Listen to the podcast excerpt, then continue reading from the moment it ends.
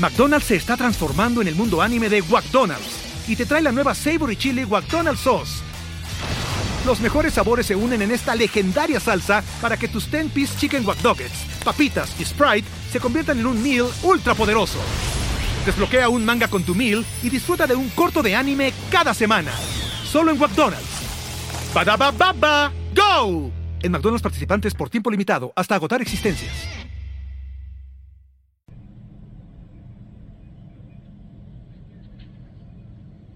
Bienvenido a Colpistán, mi canal de relatos paranormales que no verán la luz en el canal principal. Hoy estaremos abordando varias historias aterradoras sucedidas a ustedes, mi audiencia. En especial, hablaremos sobre una que tiene que ver con un exorcismo sucedido en una iglesia. Es así que quédate, porque estos relatos quedarán marcados esta noche en tu mente. Sin más, Recuerda que yo soy Stan y pasemos con los relatos del día de hoy. Maggie Green nos cuenta lo siguiente. Hola Stan, espero que estés bien. Últimamente he estado escuchando tus relatos que involucran imágenes religiosas y me animé a contarte este suceso que viví hace unos ocho años aproximadamente. Verás, mi mamá es maestra y una devota católica un día, uno de sus alumnos le regaló un San Judas de un medio metro, en agradecimiento por haber mejorado y pasado el grado escolar. Como sabrás, mi mamá estaba emocionada y entusiasmada porque precisamente se la festividad del santo y quería hacerle un mini festejo, solo que había un pequeño detalle. La imagen no estaba bendita, por lo cual se apresuró demasiado para poder bendecirla. Su trabajo le consumía bastante tiempo. Decidió posponer tal acto para el fin de semana. Llegó el domingo, pero desgraciadamente por compras y demás, el tiempo se le pasó y ya no alcanzó ninguna de las misas de la iglesia, por lo menos no de las cercanas a la casa. La única opción que quedaba era una iglesia que quedaba a tres cuadras. Desde un principio le dije que no era una buena idea. Verás, esa iglesia, a pesar de ser católica, es perteneciente a la rama católica apostólica ortodoxa. Como dato extra, menciono que antes la Iglesia católica era una sola, pero tras diferencias y desacuerdos se dividió en dos, romana y ortodoxa. Esta última tiene pocas iglesias conocidas a lo largo del mundo en comparación a la católica romana, y sus ideales son diferentes, habiendo sacerdotes casados dentro de esa iglesia. También presentan adoración a santos que la católica romana rechaza, tales como Malverde o la Santa Muerte. Había escuchado hablar muchas cosas de esta iglesia de decir verdad. Incluso en los sermones los sacerdotes en misa mencionaban que cualquier acto realizado en esta iglesia, ya sea bautizo, comunión, entre otros, no era reconocido por la iglesia católica, por lo cual seguías viviendo en pecado. Mencionaban que esa iglesia era de adoración satánica en donde se reunían brujos y demás para realizar rituales. Todo esto escondido bajo la fachada de una iglesia católica. Yo había asistido un par de veces cuando se hace el recorrido de las siete iglesias en Semana Santa y hasta la fecha no había notado algo fuera de lo común o diferente de las otras iglesias. Aún así, había una cierta vibra que se sentía pesada al entrar. Me ponía un poco incómoda Pasando esto, al final decidí acompañar a mi mamá a esta iglesia, ya que a fuerzas quería bendecir a su santo. Al llegar por las reglas de la iglesia, nos cubrimos con un velo e ingresamos.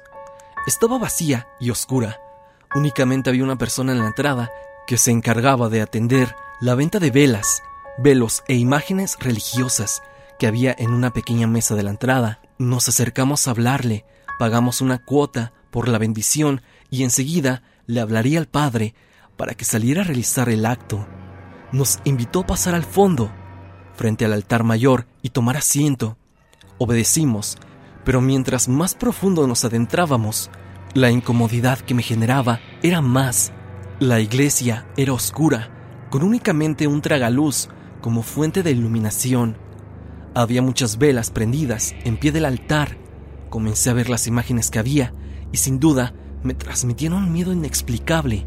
De las que más me intimidaron era una urna con la inscripción San Andrés, en cuyo interior había una representación de la cabeza decapitada de un apóstol, una imagen a tamaño real que representa a Cristo en su pasión cargando la cruz, hecha de madera como la mayoría de los santos que se encuentran ahí, pero la expresión en su rostro es muy incómoda y dolorosa de ver.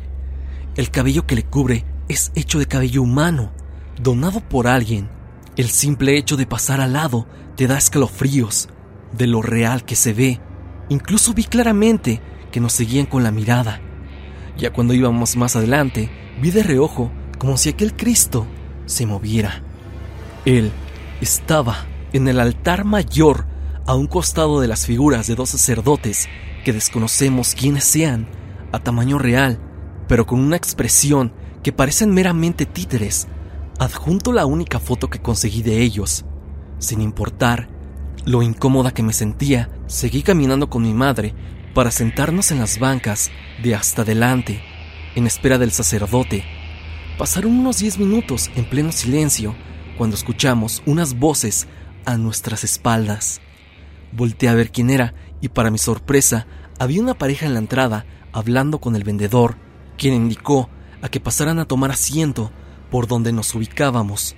La señora hizo una seña y detrás de ella pasaron quien asumo era su esposo, seguido de un niño que aproximadamente tenía unos seis años y dos jóvenes más. Hasta este punto todo iba normal. Cruzaron a la altura de esa figura de Cristo que describí con anterioridad. De un momento a otro, el niño comenzó a comportarse de una manera extraña. Cayó en lo que describiría como un ataque de pánico. Comenzó a gritar, negándose a seguir caminando. Acto seguido la señora lo jaló del brazo, pero no lo pudo mover. El niño se sentó en el piso, en posición fetal, a manera de evitar ser movido.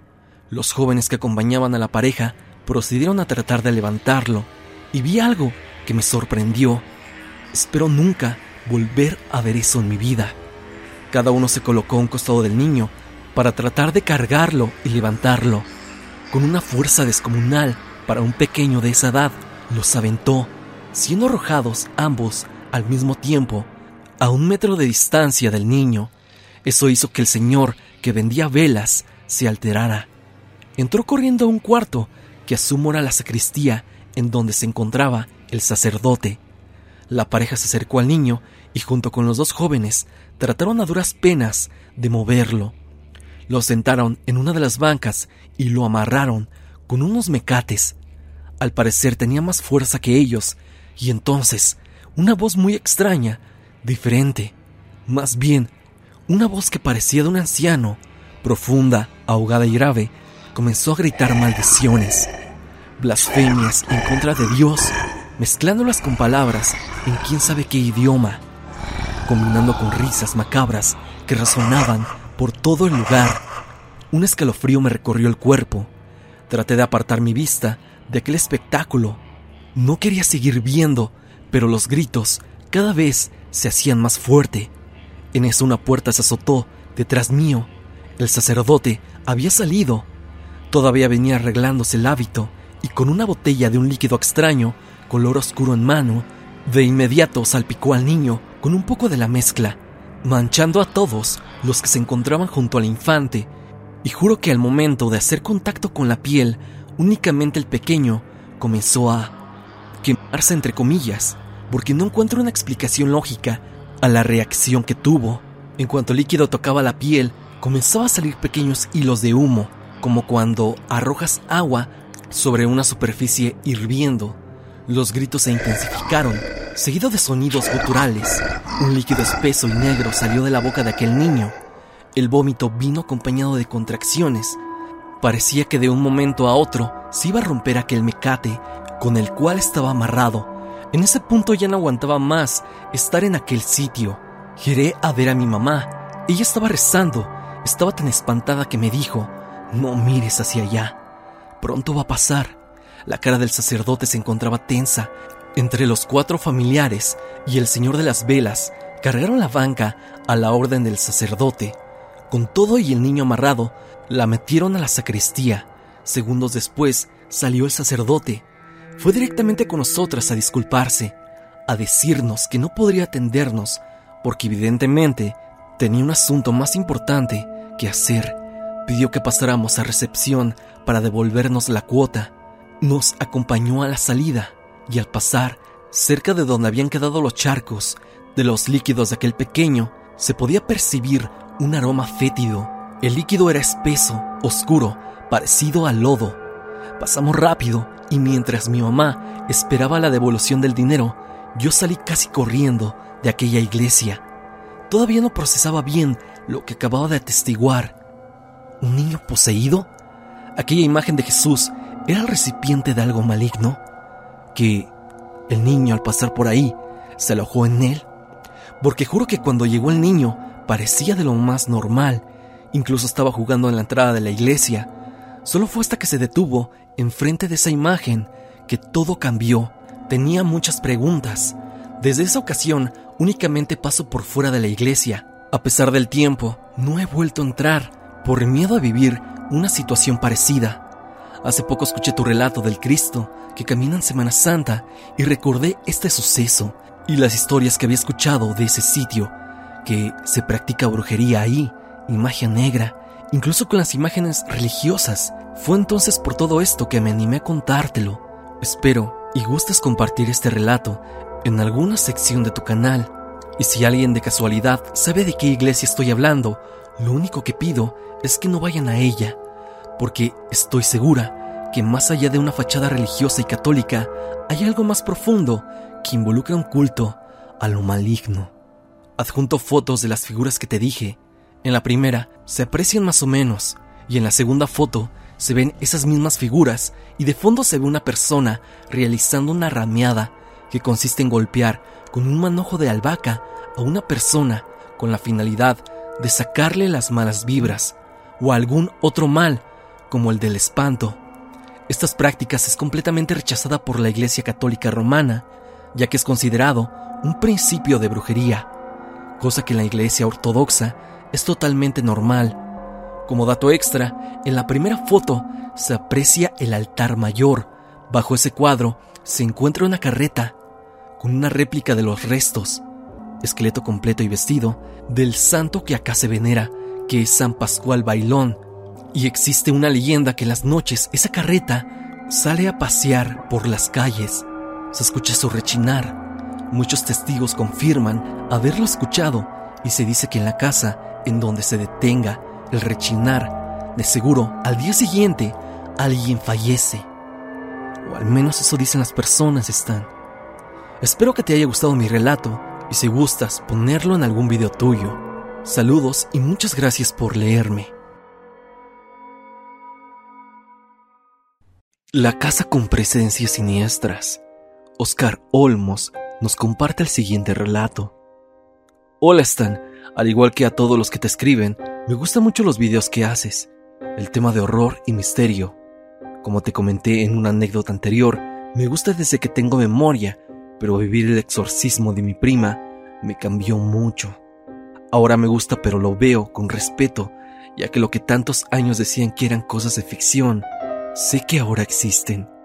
En esta ocasión vengo a contarte sobre otra casa en la que viví en mi infancia, Cabe mencionar que era una casa grande, muy al estilo de México en los años 80, donde venían terrenos muy grandes y dentro se construían muchas casas tipo vecindad. Afortunadamente yo solo sé que esa casa tiene algo raro, y esto lo digo por lo que cuentan todos, ya que lo más fuerte que yo llegué a ver fue un niño corriendo un día que estaba jugando Nintendo, más o menos a mis 7 años. Fui atrás de él y vi que se escondió atrás del refrigerador. Al asomarme, no había nada. Recuerdo que no sentí miedo, pero sí me dejó confundido, porque yo recuerdo lo que vi. Conforme fui creciendo, iba escuchando las anécdotas de los abuelos, hasta que una vez mi mamá me contó que cuando era niño, un espíritu quería llevarme. Comenzó diciéndome que cuando era bebé lloraba mucho en las noches, y un día, ya desesperados mis papás, me llevaron con una señora para que me curara de espanto. Resulta que al estar haciendo ese ritual tuvo una manifestación, pero no quiso decirle nada a mis padres para no espantarlos. Únicamente les dijo que cuando encontraran algo extraño cerca de mi cuna, Debían matarlo fuera de la casa. Mi mamá le dijo que cómo iba a poder saber qué era. La señora solo dijo, ustedes lo sabrán. A los pocos días me cuenta que encontraron una tarántula en mi almohada, negra y grande. Hicieron el ritual que les había dicho aquella mujer, y al parecer ese espíritu que me quería llevar fue a descargar su ira con esa señora y volvió a tener la aparición, pero esta vez le dijo que por qué, que por qué había interferido en sus planes. Si él tenía que llevarme, cuando me lo contaron nunca sentí miedo, ni tampoco sentí la presencia de nadie conmigo. Al contrario, todos mis amigos y conocidos seguían contando sus historias, y yo a veces estaba incrédulo al no haber vivido ni sentido nada cerca. Con los años hubo problemas familiares y tuvimos que salirnos de esa casa, pero actualmente una tía sigue viviendo ahí y mis primos que son de mi edad me han contado cosas que han visto, sentido y oído. Pero actualmente ellos viven ya acostumbrados con los entes que habitan en esa casa. Y lo digo en plural, porque en una ocasión mi primo me contó que llevaron a una persona a bendecir la casa y les dijo que había tres espíritus en ese lugar. Un niño, que creo que fue el que yo vi, una anciana, creemos que esa es mi abuela, la que compró ese terreno y un ente de un sombrero negro. Y tú perfecto sabes de quién se trata. Y sobre todo, que no es nada bueno. Cuando supimos eso, mi papá nos contó años después que cuando vivimos ahí, él siempre veía a ese señor sentado en la sala de mi tía, cuando salían las noches al baño que compartimos. Jamás dijo nada, pero siempre supo que era algo malo. Para mi papá es muy habitual tener historias de ese tipo, así que le pregunté qué es lo que había presenciado además de eso, y me dijo, aparte de esa cosa con sombrero, él escuchaba a un niño llorar, y que en una ocasión él estaba en la sala con mis tíos viendo el fútbol y se escucharon risas arriba. Mis tíos y él creyeron que eran mis primos y yo jugando. En eso dicen que se escuchó como si estuviéramos jugando con canicas y que incluso una canica cayó por las escaleras, rebotando. Fue cuando un tío volteó y le dijo a su esposa, ¿Están los niños arriba?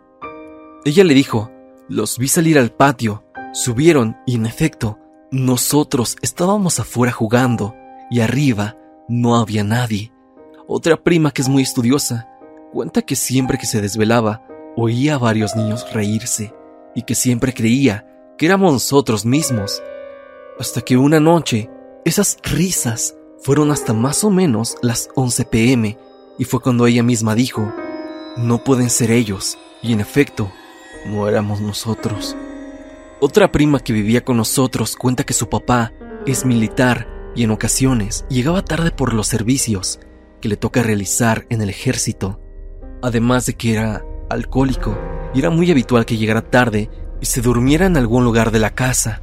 Me dijo que una noche se paró para ir al baño y vio de reojo a alguien sentado en las escaleras, como si estuviera pensativo o dormido, con una mano tocándose en la frente y recargado en la pared.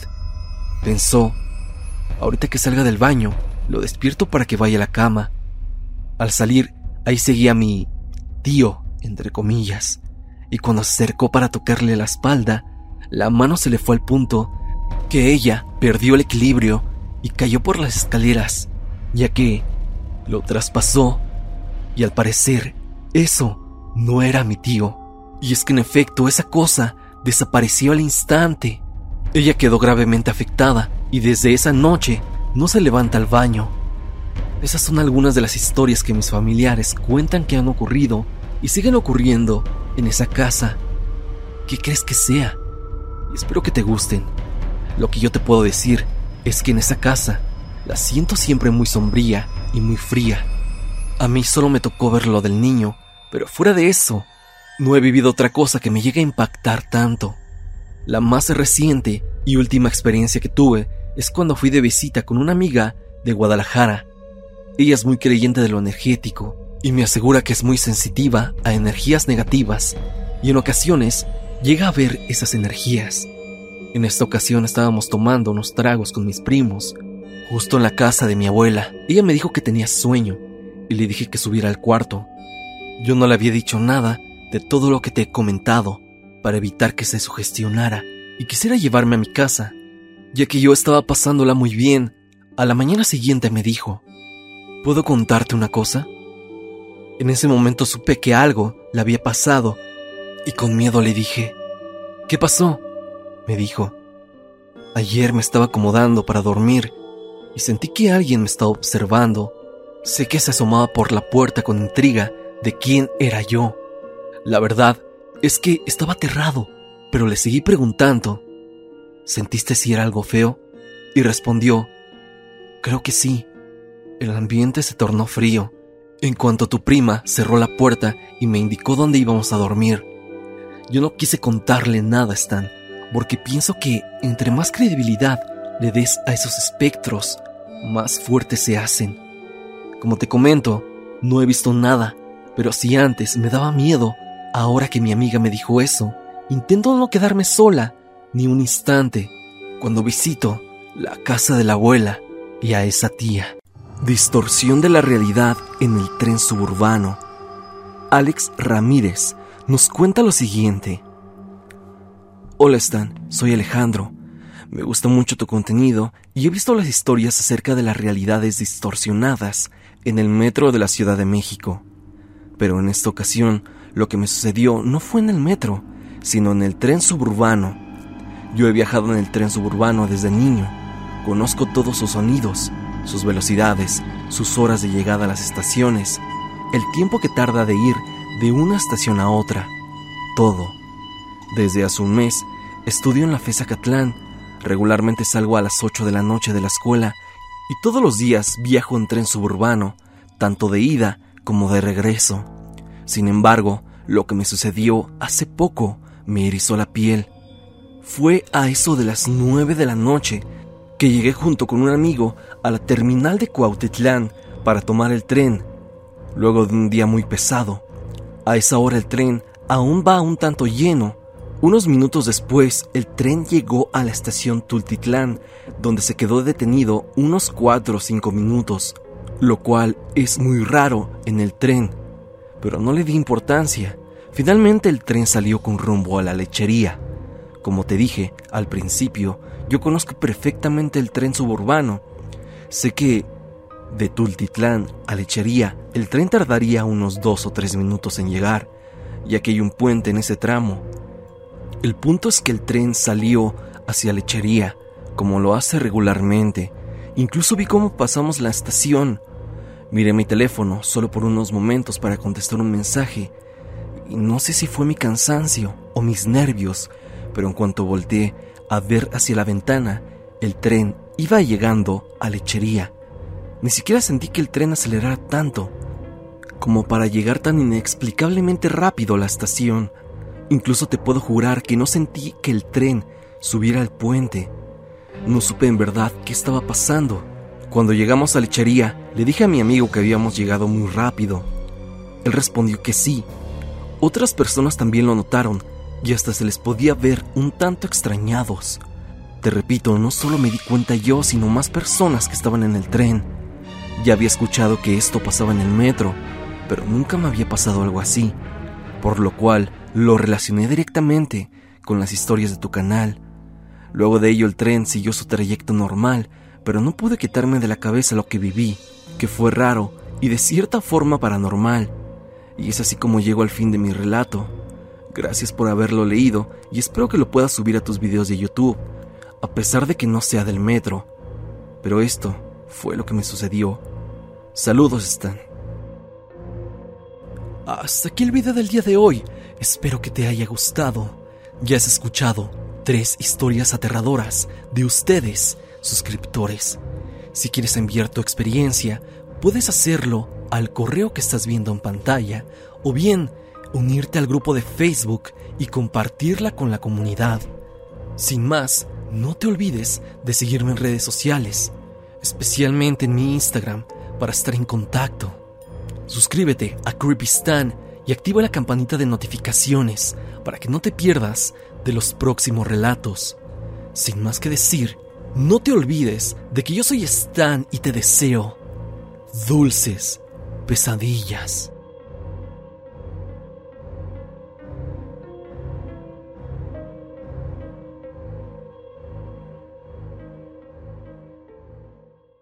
So, you've got an idea for a business, the store of your dreams. There's just one thing to figure out everything. That's why Shopify's all in one commerce platform makes it easy to sell online, in person, and everywhere else. Sell on social media, source products with an app to get that first sale feeling. It's the only solution that gives you everything you need to sell everywhere you want. So when you're ready to bring your idea to life, power it up with Shopify. Sign up for a $1 per month trial period at shopify.com slash listen. With the Lucky Land slots, you can get lucky just about anywhere. This is your captain speaking. Uh, we've got clear runway and the weather's fine, but we're just going to circle up here a while and uh, get lucky. No, no, nothing like that. It's just these cash prizes add up quick. So I suggest you sit back, keep your tray table upright, and start getting lucky. Play for free at LuckyLandSlots.com. Are you feeling lucky? No purchase necessary. Void where prohibited by law. 18 plus terms and conditions apply. See website for details.